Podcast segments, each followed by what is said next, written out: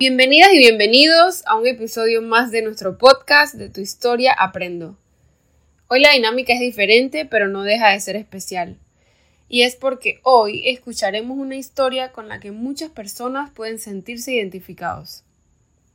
A medida que se va desarrollando, van a poder comprender por qué digo esto.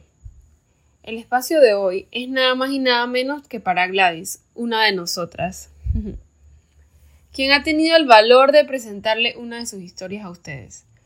Porque como hemos dicho en los episodios en los que nos hemos podido presentar, las personas debemos ser un libro abierto para que los demás nos puedan conocer y, y, puedan aprender de nuestras vivencias, porque en definitiva son muchas las historias que están escritas en las páginas de nuestro libro llamado Vida.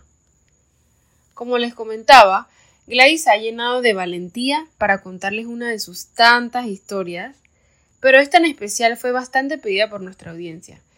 Después de escuchar el primer episodio en, el que Gladys mencionó acerca de su enfermedad, y la verdad es que muchos quedaron intrigados. Hace un momento mencioné que muchas personas pueden sentirse identificados con esta historia y lo digo porque porque siempre llegamos a conocer a alguien que está pasando o pasó por esta enfermedad o en algunos casos es un familiar o un amigo cercano. No sé si les ha pasado. Y bueno, espero la disfruten y se sientan contentos de que hayamos prestado atención a sus comentarios. Sí, justo como María cuenta, estamos contentas de, lo que ha sido hasta ahora eh, la, la recepción que ha tenido de tu historia Aprendo. Muy agradecidas, verdaderamente honradas. Y es cierto, es cierto esto que María comenta que nos, que nos han solicitado mucho esta historia. La verdad es que no nos esperábamos esta acogida ni tantas solicitudes. Eh, superaron nuestras expectativas. Y la verdad es que sí, habíamos planeado eh, en conjunto, todas habíamos planeado ah, contar esta historia. Sabíamos que era importante y sabíamos que era necesaria. Sin embargo, lo habíamos planeado para más adelante. De repente por el impacto que tiene esta enfermedad que ya María contó, que no les ha explicado, porque esto se lo vamos a dejar a Gladys, pero entendemos el impacto que tiene esta enfermedad incluso en la sociedad y que es una enfermedad a la que, con la que se nos llama a la conciencia continua en, generalmente en un periodo del año. Entonces nosotros habíamos planeado contar esto hacia ese periodo del año, pero la verdad es que vemos que es necesario, vemos que hace falta que se cuente y, claramente por lo que María contaba, porque se nos los han solicitado y tanto yo puedo hablar por María y por mí, en este momento nosotros también estamos muy, eh, estábamos muy a la expectativa de que Gladys se atreviera a contar esta historia. Definitivamente, atreverse no es fácil. Nosotras somos vivo ejemplo de eso y, mucho más si es algo que toca tan de cerca la vulnerabilidad humana y creemos que esto es lo que mm, de repente podía hacer a Gladys retener un poquito esa conversación, pero ya está aquí, no la vamos a postergar más y está aquí con nosotros, como siempre, Gladys, pero sentada un poquito en la silla como entre el invitado y, y parte del equipo de Tu Historia Aprendo va a vivir un poquito esa experiencia y, vamos a, llevarlo a una conversación muy genuina porque queremos también que nos cuente un poco más em, cómo se siente, cómo ha sido toda esta experiencia y, vamos a ver qué surge de todo eso, de todo esto. Así que, Gladys, cuéntanos un poquito más sobre esto. Lo dejamos muy a la expectativa porque queremos darte toda la amplitud a ti de contarlo como, como mejor te parezca. Pero estamos muy, muy contentas de que te hayas atrevido a contarnos tu historia. Hola chicas, de verdad que hoy desde, desde los zapatos de los invitados, este, ya sabíamos que nos iba a tocar esto en algún momento, lo teníamos planificado para, mucho después de, de nuestro inicio, pero nos hemos dado cuenta, así como Fanny lo comentó, que nos han solicitado pues algo de esta historia. Yo creo que el haber comentado la historia detrás del podcast nos trajo también que nuestra audiencia quisiera conocer qué había o qué enfermedad había detrás de esta historia, ¿no? Eh, mi enfermedad es cáncer de mama, ¿Y cómo inicia este camino con este cáncer? Pues los primeros días del mes de marzo. Em, yo siento una pequeña masa en la mama derecha y yo saco una cita con radiología para hacerme el ultrasonido. Eh, recuerdo que me dieron dos fechas, el 9 o el 18 de marzo, y estaba yo muy ocupada con algunas cosas del trabajo y decidí ponerlo o, tener la cita para el 18. Yo la verdad que no le presté la atención que debería prestarle en aquel momento. Lo vi como, como un quiste más, si ya había tenido la experiencia eh, a los 28 años de que me habían extraído uno en la mama izquierda. Y luego, cuando viene el tema de la pandemia, pues me llaman para cancelar todas las citas eh, así que me tocaba esperar, ¿no? Posteriormente, el 23 de marzo soy suspendida eh, de contrato laboral por el tema también del cierre de operaciones, de todas las actividades económicas. Y al quedarme en casa, pues tengo que hacer, me toca hacer más trabajo físico, me toca también cargar más a mi bebé de lo usual. Mi bebé en ese entonces tenía un año y tres meses y en, abril yo comencé a sentir un poco de dolor en, ese, en esa mama y también sentía que había estado creciendo. Luego yo llamo al hospital para saber si estaban reactivando y en efecto, o sea, yo llamé justo cuando estaba haciéndose el periodo de reactivación y coordinamos, me dieron cita para el 13 de mayo. Yo fui, me hicieron este ultrasonido y dos días después recibo el resultado en línea. Cuando yo veo este resultado, decía VIRARS 4, eh, debe hacerse una biopsia. VIRARS 4 significa que estás en una categoría sospechosa. Cuando yo vi esto, ya eh, yo sentí que algo no estaba bien, ¿no?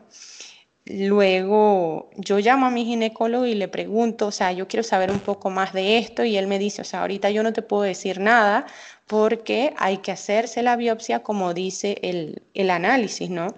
Eh, luego la biopsia inmediatamente me la hago el 18 de mayo y yo posteriormente pasé esos días muy intranquila, no tuve paz eh, porque tenía como, como esa angustia o ese temor de qué me iba a salir en ese resultado, ¿verdad? El 21 de mayo me llama la, secretaria de mi ginecólogo para decirme que el ginecólogo me, me, pedía que fuera el día siguiente para darme los resultados. Ya esto era una confirmación de que realmente mis sospechas eran ciertas porque normalmente ellos no te llaman si todo sale bien, ¿no? Y en efecto así es. Eh, yo recuerdo la cara de mi doctor Tinker, eh, un doctor que ha estado conmigo en las alegrías más grandes de mi vida. Recibió a mis dos bebés. Ese día le tocó darme la, triste, la, noticia más triste. Eh, le tocó y, y bueno, o sea, allí no sabíamos qué hacer después de, eso, porque realmente, eh, ¿qué decía la biopsia? Pues que teníamos un resultado con un carcinoma ductal grado 2 y en ese, en ese espacio, pues ya la parte ginecológica no entra, sino que ya tengo que pasar a alguien de oncología, ¿no? Entonces, él me, me, refiere inmediatamente a un cirujano oncólogo, con él me veo el lunes 25. Eh, yo recibo esta noticia el viernes 22, fue el viernes más negro de mi vida. Eh, y ese fin de semana fue muy duro para nosotros, para mi esposo, para mí. Y la única persona que recibió esta noticia, aparte de nosotros dos y pues mi ginecólogo que nos conoce de mucho tiempo, eh, fue nuestra nana Marta y, y con esa información nos quedamos los tres hasta saber posteriormente qué nos decía el cirujano. Y fue un fin de semana muy difícil porque buscamos o hicimos el error más grande, buscar en internet información de que era un carcinoma ductal grado 2. Entonces ahí había información hasta de metástasis y realmente pues a veces si no lloraba mi esposo, lloraba yo. Eh, yo no podía ver a mis hijos porque yo decía o en mi mente se, se creaba el escenario de que no los iba a poder cuidar y de todas estas situaciones negativas. Realmente la mente es muy poderosa y juega eh, un papel muy grande a tu favor o a, tu contra. Entonces, eh, así fue. Y eh, ya el domingo nosotros mismos, entre los dos nos hablamos y nos dijimos, no vamos a ver más internet, vamos a tranquilizarnos, no vamos a hablar más de este tema, vamos a esperar ver al cirujano para ver qué nos dice y este, seguir todo lo que él tenga que, todo lo que él eh, establezca para seguir un tratamiento, lo que venga, ¿no? Entonces así fue, yo tampoco le dije nada a mis papás, o sea, yo quería esperar a tener la información por parte del cirujano para entonces avisarle o, decirle a todas las personas que, que estaban a mi alrededor, ¿no? Luego el cirujano me ve, ve los resultados de la biopsia y realmente me dio tranquilidad. Y a él le pareció, según lo que pudo examinar y los resultados de mi biopsia, que no era una condición grave dentro del diagnóstico de cáncer. Sin embargo, teníamos que hacer la cirugía. Entonces, esta cirugía se programa para el 29 de mayo eh, esa cirugía que me hacen es una cuadrantectomía y se llama así y, no se hace a todos los escenarios de cáncer de mama. Esto es muy importante porque ahí el médico determina cuál es el tipo de cirugía según la ubicación del cáncer y según, eh, según la ubicación del tumor y según las características que se pueden observar desde la biopsia. Entonces, en esta cuadrantectomía, ¿qué hacen? Sacan el tumor, sacan tejido alrededor del tumor y sacan parte del ganglio centinela. Ganglio centinela es eh, una parte aparte del tumor donde se puede extender la célula cancerosa. Entonces, esto se saca también para ser analizado y ver hasta dónde se ha extendido la parte del cáncer, ¿no? Em, yo paso por este proceso y posteriormente pues recibimos los resultados de estos análisis. Afortunadamente el tema de los ganglios me sale muy bien, o sea, no hay patología en esa parte y el tumor pues ya se presenta con, sus características que sí, en efecto, era un cáncer. Me sale el tejido que está alrededor del tumor todavía con células cancerígenas. Entonces, como me sale nuevamente para cerrar el proceso quirúrgico, realmente tengo que volver a entrar a cirugía para sacar una parte adicional del tejido analizar y poder determinar si no queda más células allí y cerrar todo este proceso. Esto se coordina para el 11 de junio estamos hablando ya de dos cirugías en que en todo este proceso nadie quería, eh, nadie quería ir al hospital por el tema de la pandemia, por el tema también de que cada vez que entraba tenía que hacerme hisopado y todos los, todos los controles eh, COVID para evitar pues cualquier contagio. Entonces, eh, cualquier contagio de los médicos que me atendían y todos los protocolos médicos, ¿verdad? Entonces, este, en medio de todo y de todas estas circunstancias, yo puedo decir que tuve la paz y, me sentí muy tranquila dentro de todo este proceso. Bueno, finalmente, dentro de esta cirugía, obtenemos el resultado de que ya no había células cancerígenas y se cierra el proceso en cuanto a este tema, ¿no? Entonces, luego de esto, el doctor, eh, el cirujano, me refiere al oncólogo, quien va a determinar qué procedimiento sigue después.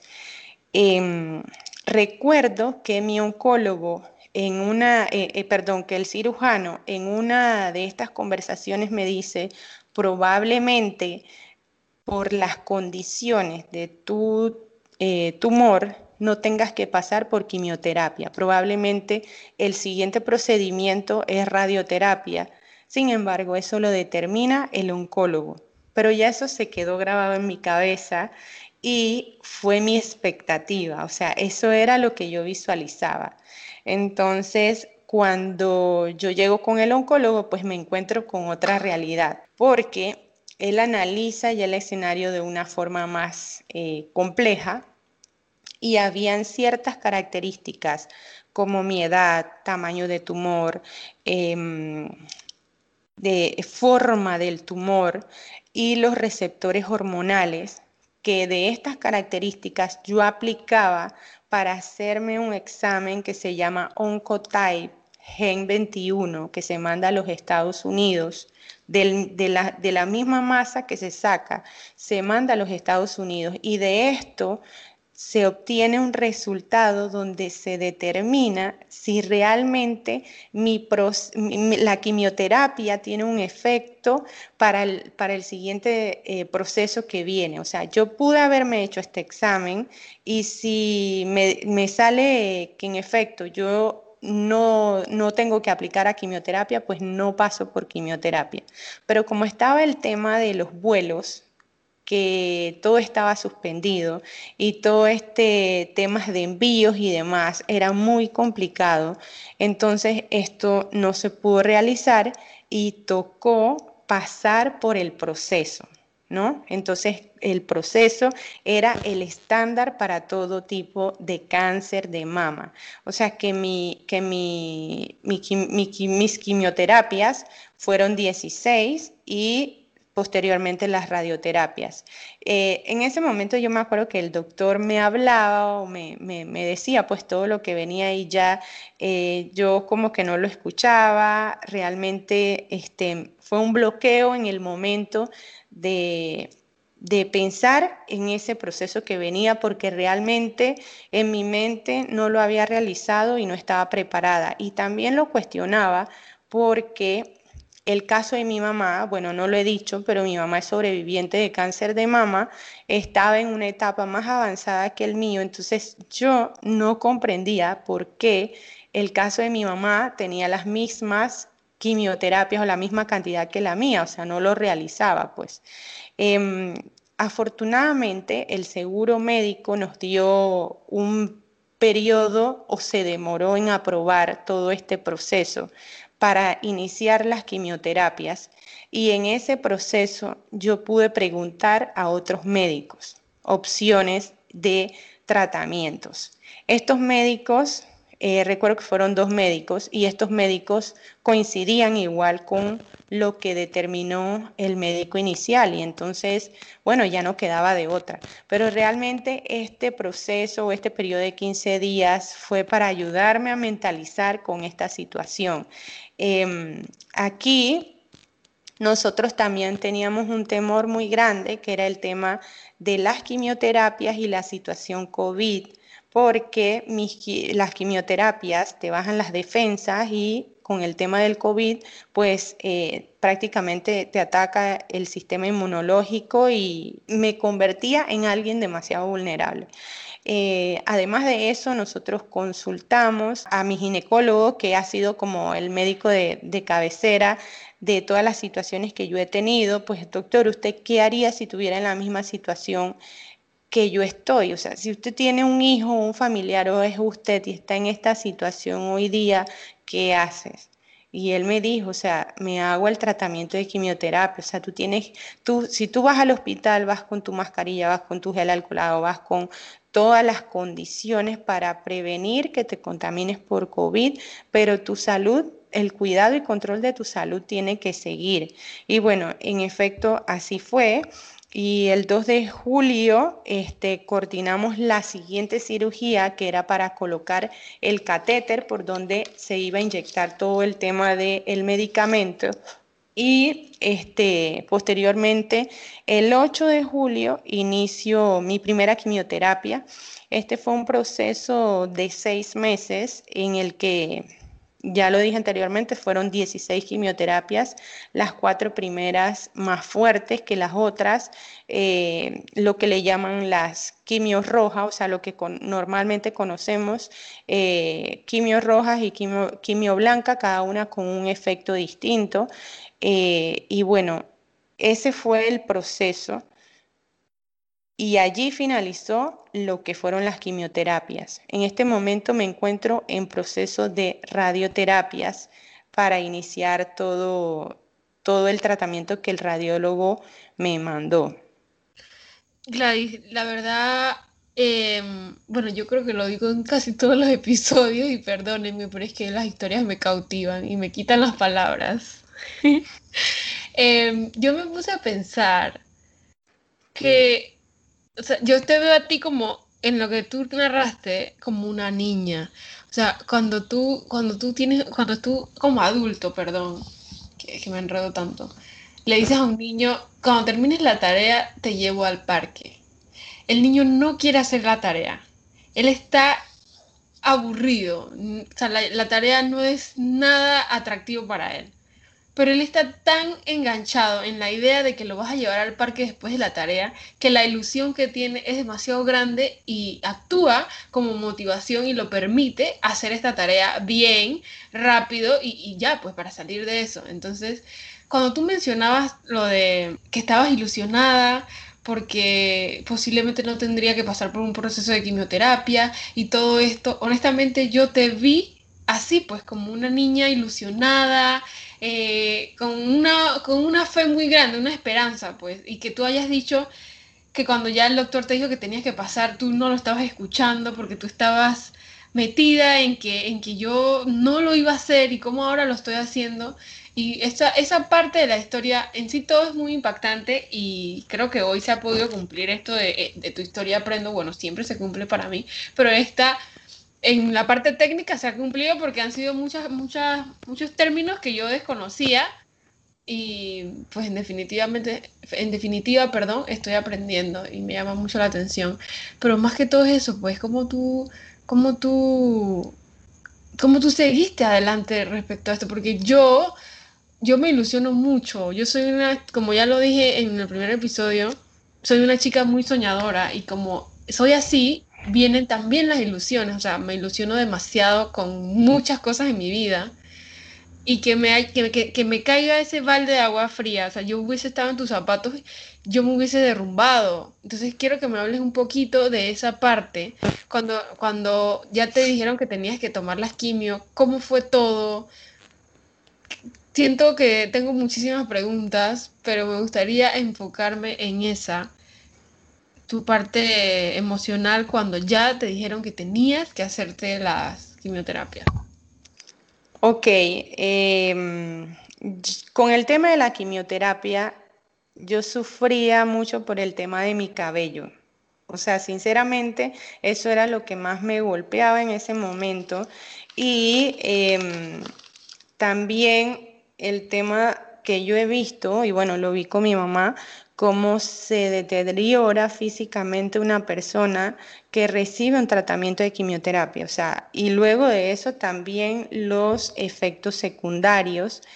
Em, y para ese periodo yo tenía el cabello súper largo porque imagínate, o sea, no me lo cortaba, creo que desde febrero, todo el tema de la pandemia, María, no tengo el don que tú tienes de cortarte el cabello tú, así que imagínate cómo estaba.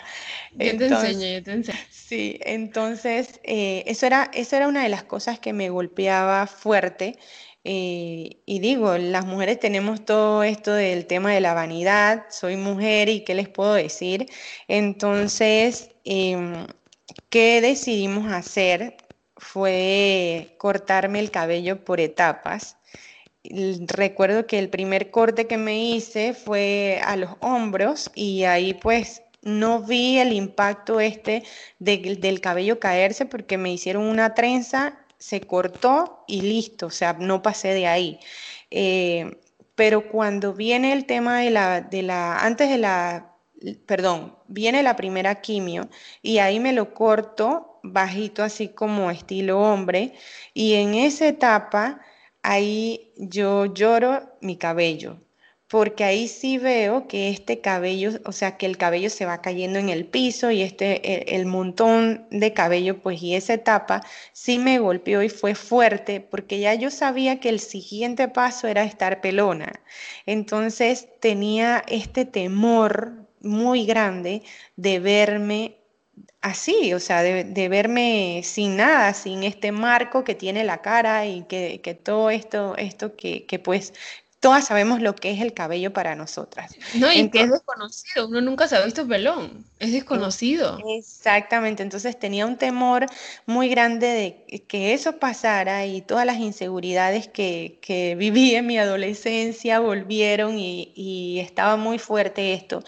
Y una de las cosas que hice fue hablarlo con, con mi esposo, cómo me sentía, eh, y también con mis hermanos de la iglesia y allí me sentí, o sea, allí sentí que me liberé porque es como, o sea, cuando tú compartes un sufrimiento o un dolor, realmente recibes respuesta y te sientes comprendido.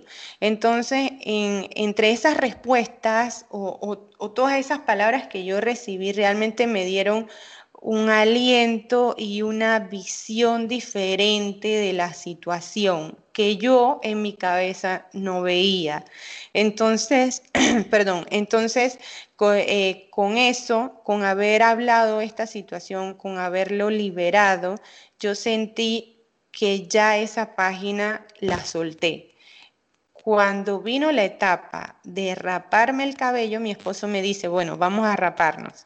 Entonces ahí me sentó, me rapé, me rapó y entonces yo dije, yo hago lo último. Y agarré la maquinita y yo misma, o sea, tengo un video de donde yo misma me, me tiro el cabello abajo y ya me sentí bien, o sea, me miré al espejo y yo dije, wow, pero mi esposo me dijo, o sea, qué bonita eres, y mi niño de cuatro años también me lo dijo, o sea, qué bonita eres, mamá. Entonces, tuvieron ellos que venir a decírmelo también para, para yo sentirlo. Eh, a veces falta en tu vida como, como ese empujón de otra persona para realmente que tú te sientas que es así. Entonces, eh, esa fue una etapa que, que verdaderamente le tenía miedo, pero cuando llegó para mí fue, wow, no me lo esperaba y este, realmente allí sentí mucha tranquilidad y en mi casa, por ejemplo, yo andaba eh, sin nada en la cabeza, sin, o sea, pelona por ahí. Y, así me acostumbré, o sea, así me acostumbré y también andar por allí en la calle, ¿no? Yo, eh, perdón, te interrumpí, no sé si ibas a comentar algo más. Sí, bueno, yo quería eh, agregar, porque aparte del tema del cabello, este, una de las cosas que a veces cuando hay una situación difícil, y lo viví en carne propia, este tema de aceptar, o sea, está la situación del, rechazo y la situación de aceptar. Cuando yo entré en esta etapa de aceptación eh, y que comprendí que realmente esto había llegado a mi vida para quedarse, lo vi como una oportunidad para reinventarme y también para preguntarme para qué está esta situación en mi vida, no el por qué de, ah, por qué a mí. Y realmente no me pregunté nunca el por qué a mí, eh, pero en ese momento entendí el para qué y, y, ya de ahí vinieron entonces otras oportunidades.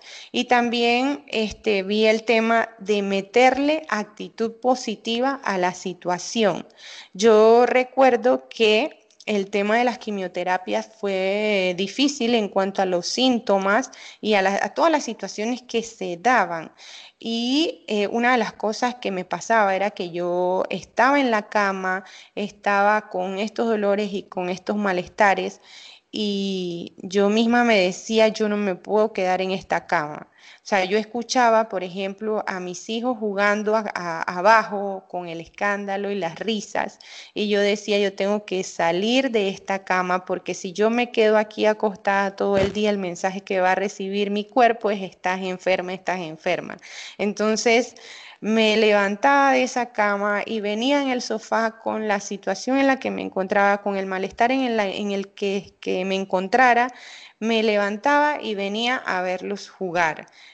Asimismo, el día siguiente de una quimioterapia yo me levantaba a acompañar a mi hijo en su clase porque tenía que seguir, o sea, no me podía sumergir en medio de los, malestares que da el tratamiento. Yo mm, quería comentar un poco, Gladys, em, o quería recordar, o mientras hablabas recordaba más bien, cuando nosotros nos, o cuando tú nos cuentas sobre esta enfermedad, eh, recuerdo que yo me entero un poco antes de que te den, antes de estas de la, después de la serie de operaciones que tú viviste y que ya explicaste. Y la verdad es que para mí fue un shock porque yo siempre te he visto como una mujer muy fuerte, de muchísimo temple, muy elegante, muy, muy fashion, muy... Y yo me imaginaba o, quería, no sé, pensar en, en todo esto me hacía pensar un poco en cómo te sientes tú un poco como lo que María comentaba, que, que emocionalmente de repente allá saltaban nuestros pensamientos y cómo entonces ibas a actuar tú a partir de esto. Y eso a mí me dejaba como muy a la expectativa, pero no de una manera mala, sino yo, yo quería pensar qué podía hacer yo, o sea, qué podía hacer yo para ayudar a Gladys en esta situación y, y suena un poco egoísta o no sé, porque hay tantas otras cosas, pero era de repente lo que a mí se me, se me pasaba por la mente. Y dentro de todas las cosas que han pasado alrededor de tu enfermedad, primero agradezco toda la explicación que nos has dado, porque para mí es súper nuevo y me gustó cómo nos explicaste mucha información técnica, muchos em, términos eh, específicos que de repente nos pueden ayudar a futuro a entender cosas o a saber, a no estar tan en el desconocimiento, pero me pasa que, que igual está, estaba ahí esa, esa cosquillita del querer saber lo técnico, pero como María, eh, de querer saber lo emocional. Yo, yo recuerdo que tú nos cuentas y, y, y, repito, esa sensación un poco de preocupación, de tristeza. Yo también sentía mucha esperanza de que tú ibas a salir bien y de lo que hoy vemos, de cómo se ha desarrollado pues todo después de, del diagnóstico, de la quimio y de lo que hoy estás atravesando, pero definitivamente era pararnos en un punto de incertidumbre. Recuerdo que mm, cuando entras a esta conversación de la vanidad, de la, de, repente de la inseguridad, es tonto, pero yo evidentemente, sin estar en tus zapatos, pensé, wow, ¿qué haría yo si paso por esto?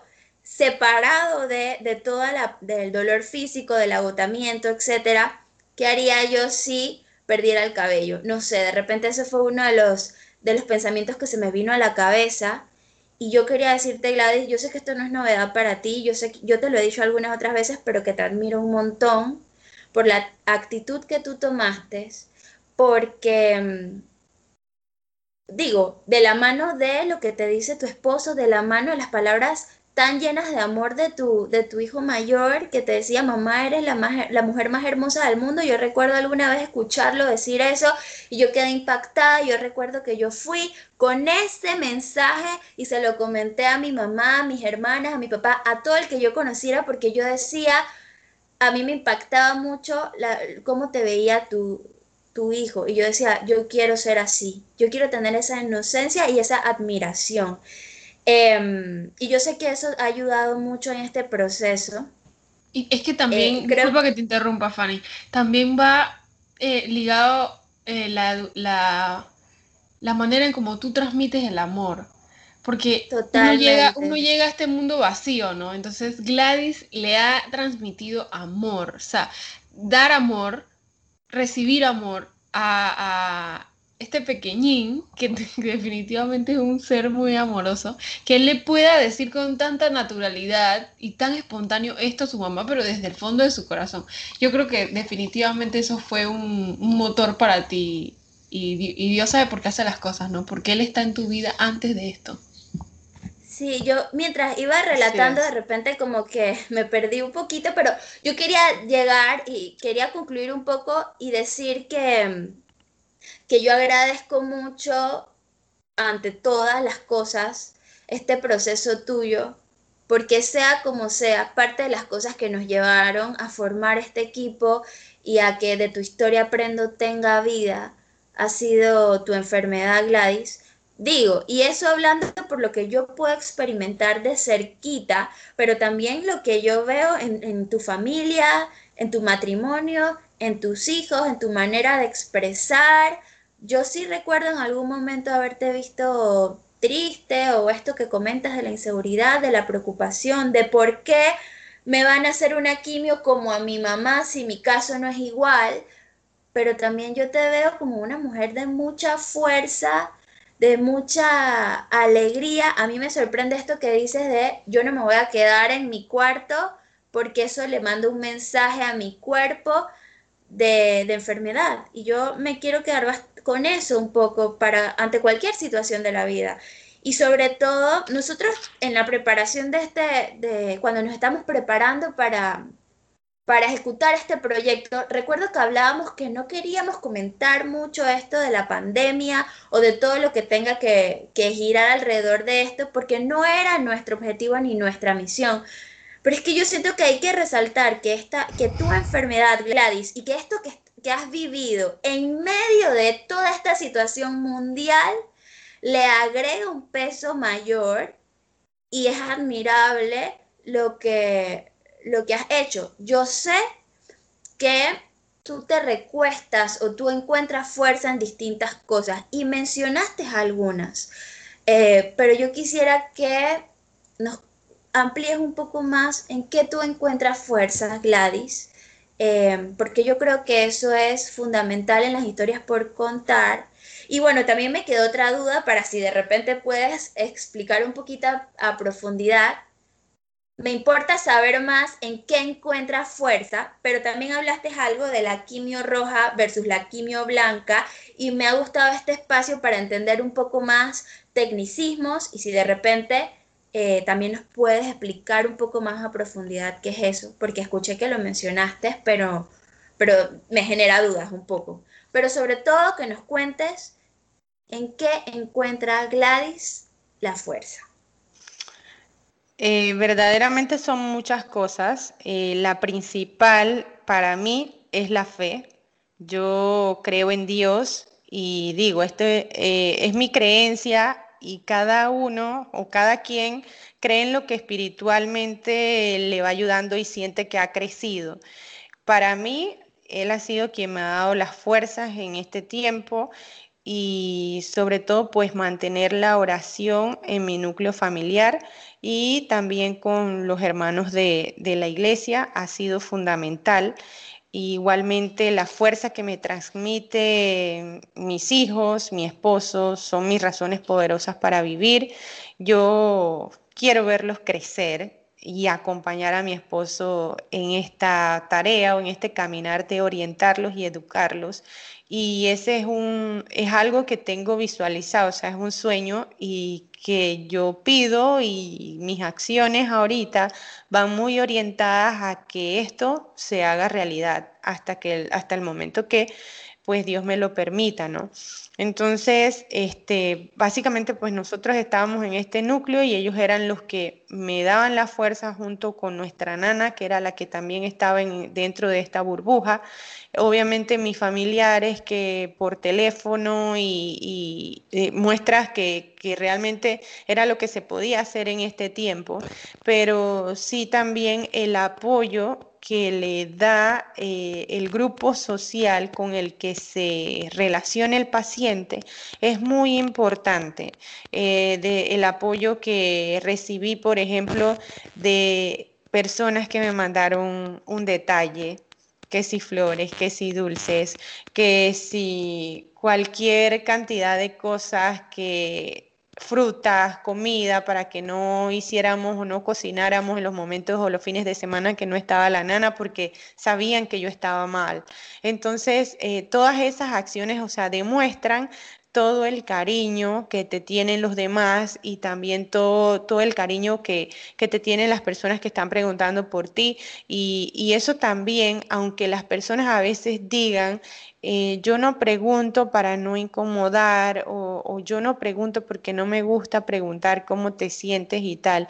Realmente para el paciente eso es un, eh, o la persona que vive con este diagnóstico, eso es una inyección de muestras de afecto y de sentir que le importas a otras personas. Entonces, eso yo en lo personal si tendría que decirle a, algún familiar de otra persona que pasa por eso, préstale atención a esa persona porque lo necesita. Em, otra de las cosas que yo hice con el tema de la quimioterapia es que obviamente 16 quimioterapias por seis meses a mí me parecía eterno. Entonces, em, yo soy muy orientada a ver resultados, a, querer tener cosas, eh, que ver que voy logrando cosas. Entonces, eh, en, ese, en esa línea yo, yo miraba o visualizaba, ok, ¿qué puedo hacer o qué hago con esto para verlo? Porque cada vez que recibía una quimioterapia eran los efectos adversos los que venían, ¿no? Entonces, este, hice un gráfico muy sencillo de puntos, o sea, un gráfico lineal, eh, y lo colgué así en la pared cerca de la cocina. Y lo que hacía es que cada vez que, venía del hospital trazaba una línea en la que yo podía ver un avance. Y esto me, emocionaba muchísimo porque yo puse al final un muñequito que era este, de la meta, o sea, saltando, pues.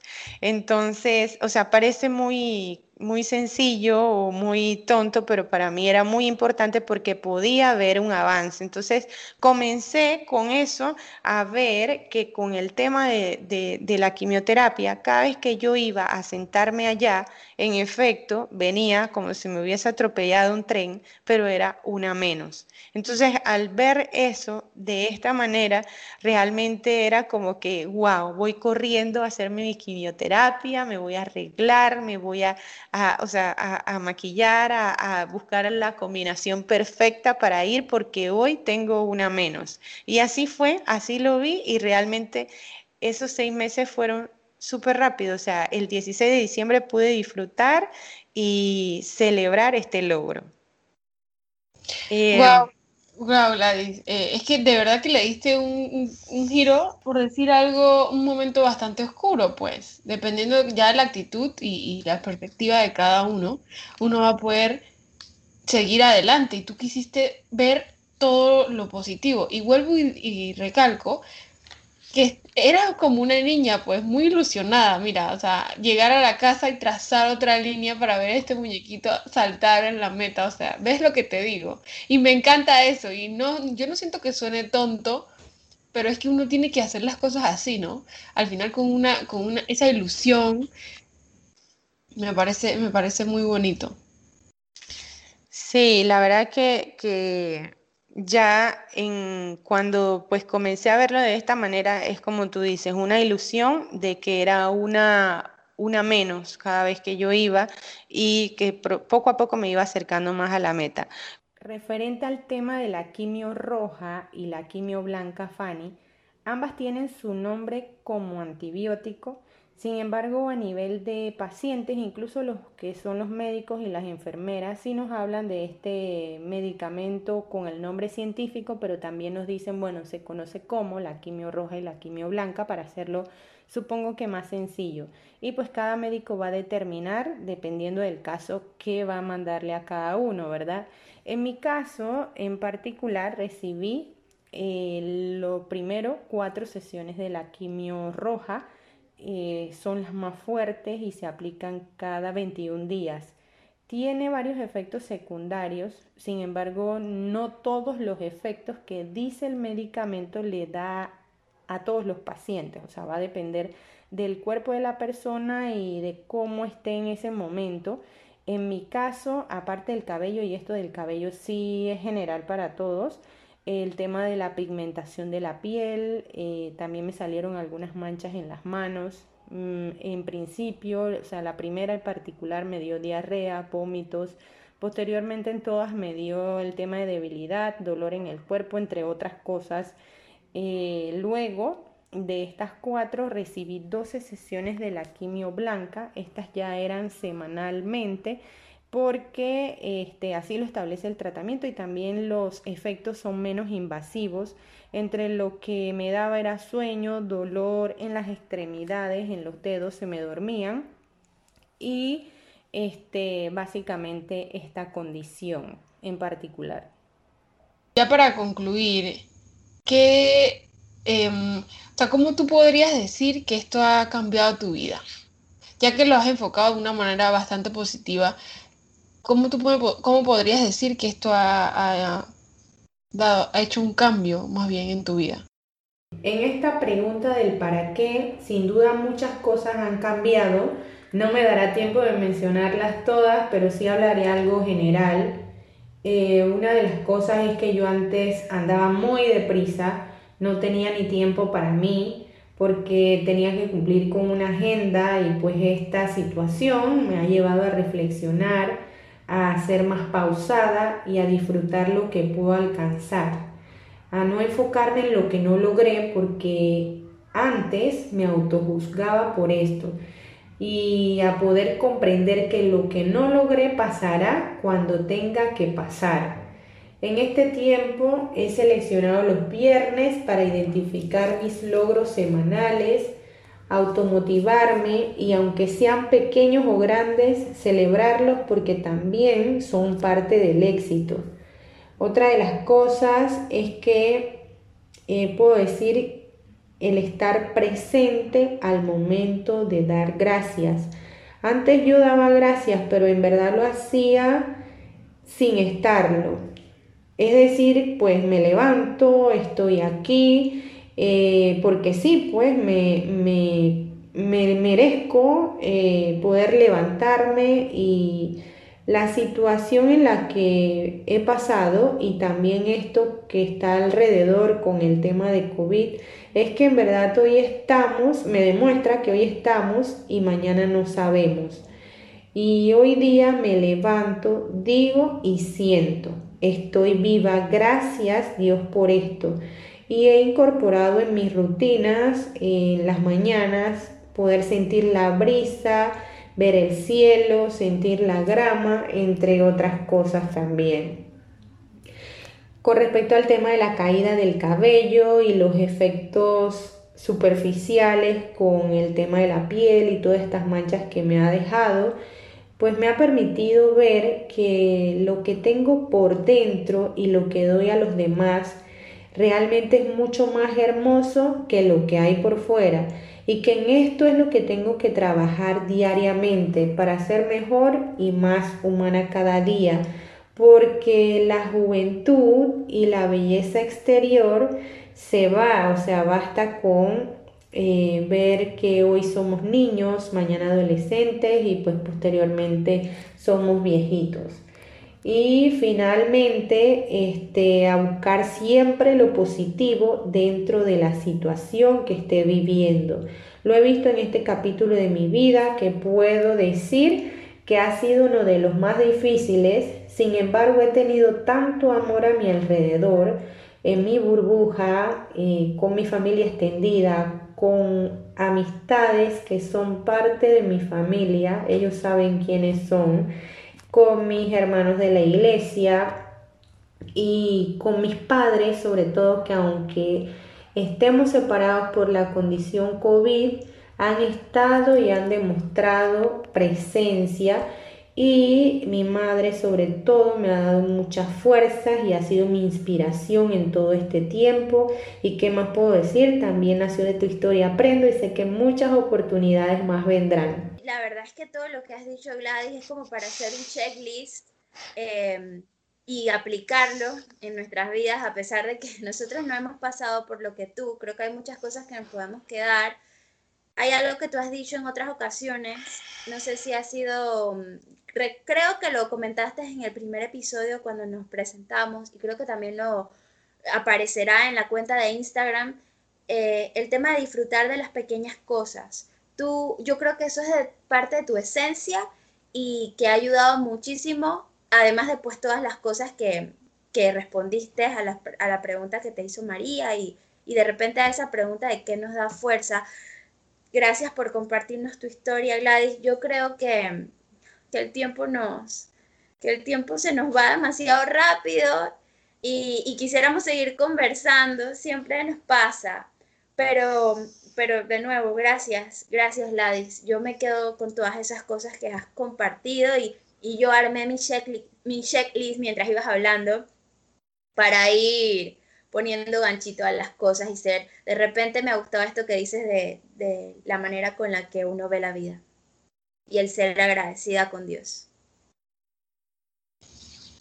Espero que se hayan sentido motivados por esta historia que Gladys nos ha comentado, porque a pesar de que no todos vivimos una, una enfermedad así, hay muchas, muchos aspectos de nuestra vida que nos regalan momentos de muerte o en la que nosotros nos sentimos apagados, con, oscuridad, pues. Entonces, poner en práctica cosas que te permitan a ti motivarte y, y más bien que tú mismas lo puedas buscar, o sea, encontrar, más bien, no que alguien te, lo diga, eh, pienso que es una manera demasiado buena de salir adelante.